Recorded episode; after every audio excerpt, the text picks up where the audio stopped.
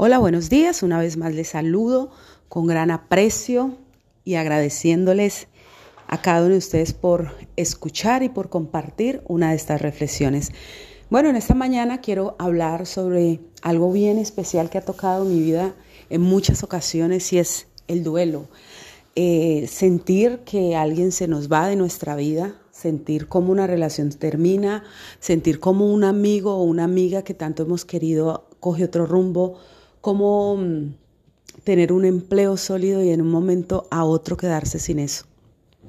Y uno vive situaciones de dolor y de angustia pensando de que quedó uno solo, que mm, no va a poder seguir adelante. Pero sabes, hay algo que yo he entendido a través de la palabra que cuando llega esos tiempos de angustia y de dificultad, nuestra mejor herramienta será buscar de Dios. Hay algo que, que a mí me lleva siempre a recordar una historia en la Biblia cuando Job cree que su hijo está muerto. Y algo que, a diferencia de Job, a lo que yo pasé durante mucho tiempo fue que mis hijos sí estaban muertos. A Job simplemente sus otros hijos habían vendido a, su hermano. Y a pasar de la historia, él un día se volvería a encontrar con él. A diferencia de la mía, fue que en muchas ocasiones enterré a mis hijos y no volví a verlos.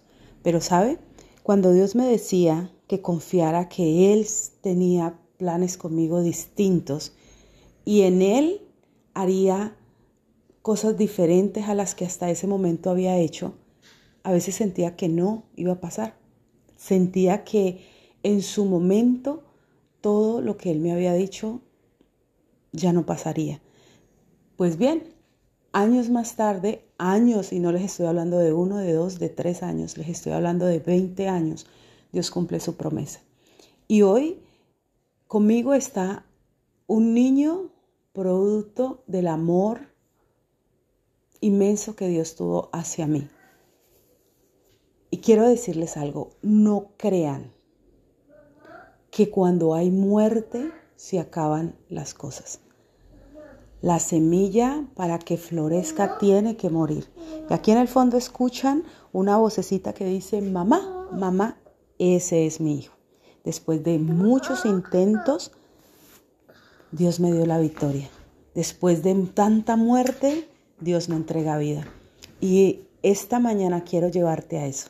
Recuerda algo, que no todo lo que muere es pérdida.